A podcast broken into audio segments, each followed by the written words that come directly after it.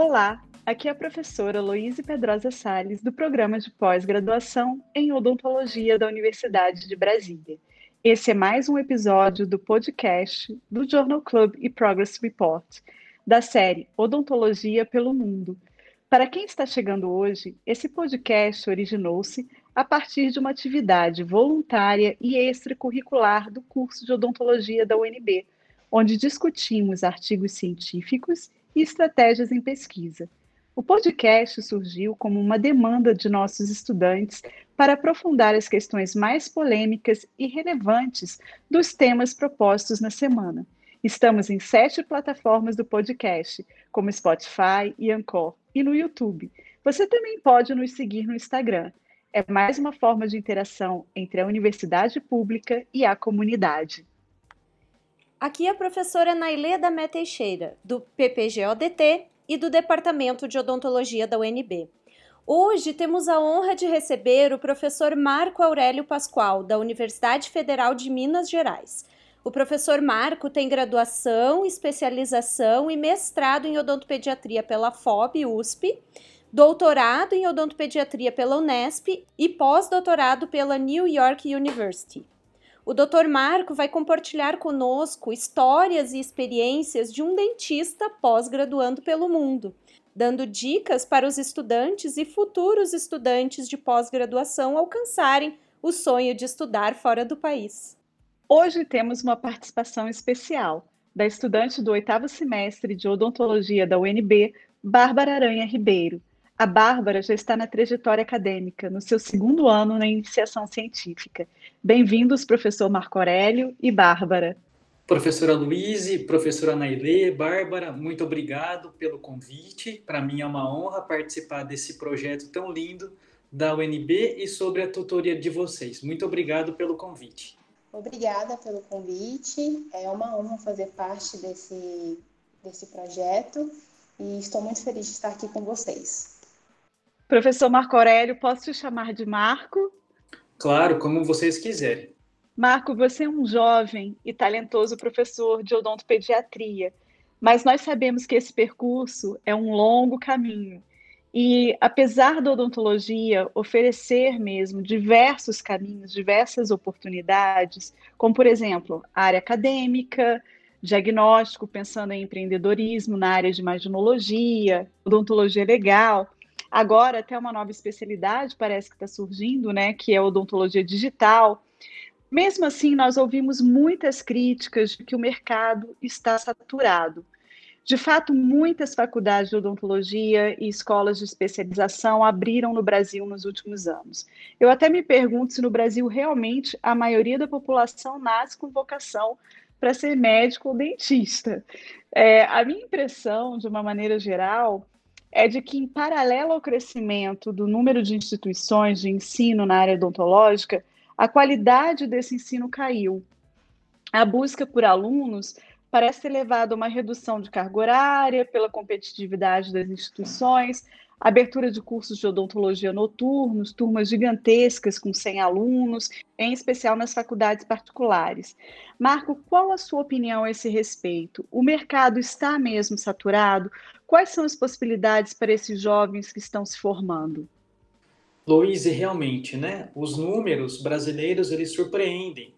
O Brasil ele é o país com o maior número de dentistas no mundo, né? Tem dados atuais que demonstram, que mostram que o Brasil concentra quase 20% da mão de obra de dentistas do mundo todo. É, a região sudeste é a que concentra mais de 50% desses profissionais. Realmente, é, o número ele até espanta, ele corresponde a cerca de 330 mil dentistas. Né? Embora nós tenhamos um grande número, a distribuição desses dentistas no nosso país não é adequada. Portanto, né, respondendo a sua pergunta, sim, o mercado até pode estar saturado, né, devido a esse grande número, até que você mesma falou, do número expressivo, né, de universidades e faculdades. Então, realmente, o número de dentistas está saturado em algumas regiões, em que a competição também é mais acirrada. Portanto, é, uma das dicas é se diferencie, né, e nunca desista É, creio que talvez uma outra dica seja se atualize, né? Sempre participe de congressos, leia bastante, participe de cursos de atualização, não tenha medo de sair da sua zona de conforto. Hoje, além, claro, do caminho óbvio que seria talvez a prática clínica, o mercado odontológico ele oferece várias possibilidades, como por exemplo, carreira na marinha, aeronáutica, exército, participação nas indústrias e também, claro, com a evolução da odontologia, foram criadas outras especialidades que ainda são pouco procuradas, como a odontologia legal. Então, hoje, formando, né, esse nosso aluno, ele tem uma vasta gama de opções que ele pode se inserir. Boa tarde, professor Marco. Como a professora Luísa falou, eu sou aluna de graduação da UNB e eu não sabia o que era doutorado sanduíche. Tive que pesquisar durante a sua apresentação no Journal Club Talvez essa seja a dúvida de outros colegas meus. Por isso, poderia explicar brevemente o que é o doutorado sanduíche e quais foram seus maiores desafios para ingressar em uma universidade estrangeira? Olá, Bárbara. Bom, sim, o doutorado sanduíche, ele é uma modalidade de bolsa, né?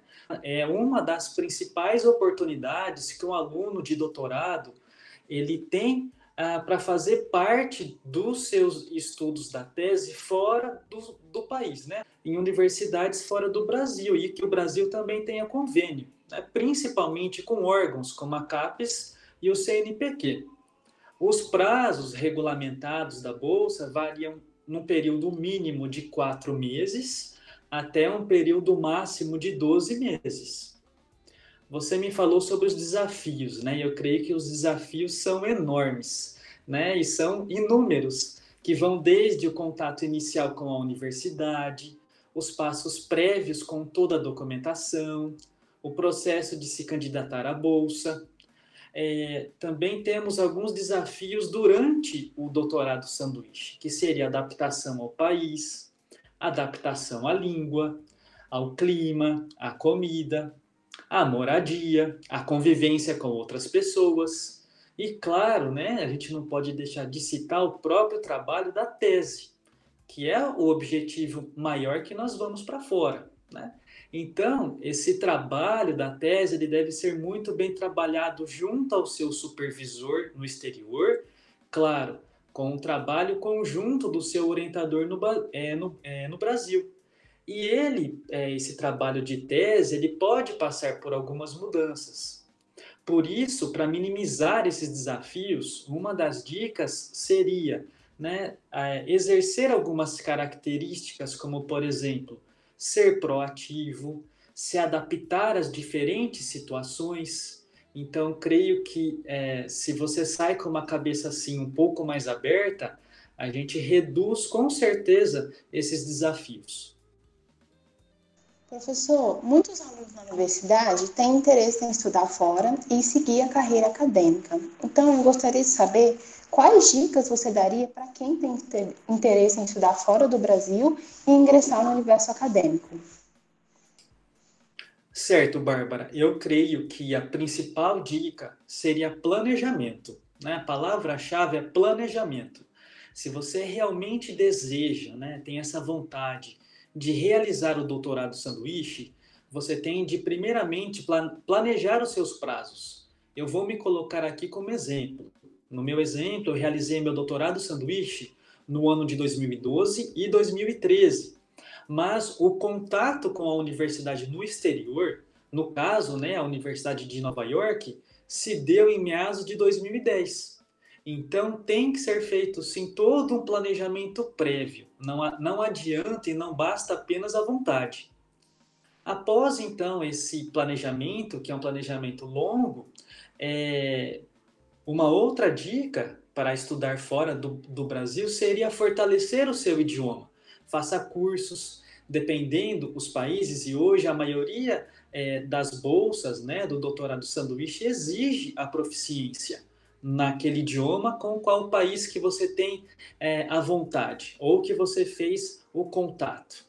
É, correr atrás de todas as papeladas, averiguar os prazos ah, para cada determinado documento. Consulte sempre os sites, né, os sites da CAPES, os sites da, do CNPq e prepare-se financeiramente. E o mais importante, Bárbara, sempre realize isso tudo com a ciência e o acompanhamento do seu orientador no Brasil, porque é ele que vai ser o primeiro a te guiar na, em quais universidades que seriam importantes para ter essa troca né, de experiências, ou até os docentes que poderiam engrandecer o seu trabalho de tese. Marco, a experiência de doutorado fora do país é muito rica. É, eu sei que você vivenciou desde aspectos culturais até situações ambientais inusitadas para nós brasileiros, como o furacão Sandy, que deixou Nova York parada por mais de uma semana. Faz um comparativo para nós sobre o ponto de vista da academia, da pesquisa, da cultura, Estados Unidos versus Brasil. Certo, Luiz. Realmente é uma pergunta ampla, mas eu creio que eu posso tentar resumir é, em algumas poucas palavras, como por exemplo, os Estados Unidos, a partir do momento, né, independente de ser os Estados Unidos, a gente faz uma imersão na cultura. Especificamente aos Estados Unidos da América, é, eles valorizam muito alguns é, feriados, como por exemplo, Ação de Graças, Dia da Independência. Então, praticamente, a gente faz uma imersão na cultura, nos hábitos. E aqui eu tenho que fazer uma ressalva que Nova York é uma exceção à regra dos Estados Unidos. A gente não pode comparar é, a cultura é, da cidade com a qual eu vivi com a cultura dos Estados Unidos, porque praticamente é, a capital é, do estado, né, de Nova York, é, é formada quase que 100%, é, se não for é, 100%, é pela grande maioria de pessoas fora dos Estados Unidos. Então, eu, na verdade, eu vivi uma cultura praticamente cosmopolita de pessoas do mundo todo. É, em alguns períodos eu saí da cidade de Nova York e aí sim eu pude vivenciar o que é o país. Mas praticamente, independente da região, é muito valorizado alguns feriados, é, alguns hábitos. Ah, então, isso em relação à cultura. Em termos de pesquisa, praticamente quando nós saímos do Brasil, praticamente nós fazemos, nós nos dedicamos 100% do nosso tempo para o desenvolvimento da nossa tese. Então, o contato com pesquisa é quase que diário. Então, por isso que eu posso afirmar que a pesquisa é vista de um modo é, muito valorizado. As porcentagens de depósito, né, de verbas para pesquisa e para educação são muito maiores do que são feitas é, comparando com o Brasil. Então, por isso que os Estados Unidos é, é um país que sempre está nos, é, nas primeiras posições do ranking, devido, claro, ao grande investimento que tem nessa área de ciência, inovação e tecnologia. Então, por isso que a pesquisa é muito bem vista, eles sempre acabam é, participando ou tendo as primeiras colocações em diversos rankings. Então, creio que eu até, na época dos meus experimentos, quando faltava algum insumo, é, até no máximo no fim da semana esse insumo chegava, ou seja, a rotatividade, né, a facilidade que tem na compra e na obtenção de insumos, de dispositivos e de infraestrutura, realmente devido ao investimento, é sim é, um pouco melhor em relação se nós formos comparar é, com determinados laboratórios do Brasil. Marco, é muito bom saber sobre a tua trajetória acadêmica, muito vitoriosa, e essa trajetória que é uma que é tão concorrida e cheia de obstáculos, mas também é muito bonita, né? É, um dos pontos que você apresentou na, na, na fala do Journal é que é preciso sair da zona de conforto, mudar de cidade, mudar de país, buscar conhecimento onde ele está. Então, eu queria perguntar sobre essa experiência fora do Brasil, como ela mudou a sua carreira? Teria como fazer no Brasil o que fez por lá? É, digo, principalmente em termos de infraestrutura? Olha, Nelly, essa pergunta, ela me traz uma reflexão. A experiência que nós temos quando nós retornamos ao Brasil, essa experiência é única. Eu costumo refletir que a nossa mente ela se expande em todos os aspectos, em aceitar, em conhecer outras culturas, outras pessoas, outros hábitos, além, claro, da própria imersão no país. Eu creio também que certos aspectos da minha pesquisa, né, da tese realizada, em alguns aspectos, sim, eu creio que eu até conseguiria realizar aqui no Brasil, mas as experiências conseguidas, não. E são elas que nos trazem todo o diferencial. Nós voltamos muito mais críticos, com uma capacidade muito melhor de revisar algum trabalho, o idioma ele fica muito melhor, a sua rede de colaborações, né, o seu networking, ele acaba aumentando. Você, como profissional, acaba se tornando mais visível entre os seus pares, além, claro e óbvio, do aprimoramento técnico que você traz ao país e que ele é latente diário. Nós voltamos melhores também, além desse aprimoramento técnico, nós voltamos melhores como pessoas. Então, sim, respondendo a sua pergunta, a infraestrutura em certos aspectos é melhor sim. Mas o mais importante é a gente saber o que fazer com essa infraestrutura e pensar que, na, é, que não é somente essa técnica que a gente traz. Nós voltamos outras pessoas muito mais críticos e vendo a pesquisa de um modo global. Marco, uma última pergunta. Nós sabemos que você tem estado bastante ocupado e com atividades de pesquisa e dando bastante aulas, né? Então, é, você poderia comentar conosco um pouquinho sobre os seus experimentos e os seus achados durante o doutorado e com quais linhas de pesquisa trabalhou por lá? E o que, que você trouxe de novo para o FMG? Bom, durante é, essa parte né, realizada no exterior, a minha tese, ela é praticamente, ela foi baseada no estudo, existe uma modalidade na odontologia que se chama terapia fotodinâmica antimicrobiana.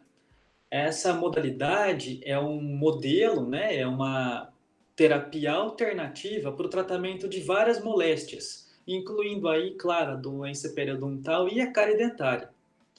Ah, no meu estudo de tese, eu tive como um foco a investigação de uma substância fotossensibilizadora, a curcumina, que nós avaliamos no modelo de biofilme é, cariogênico.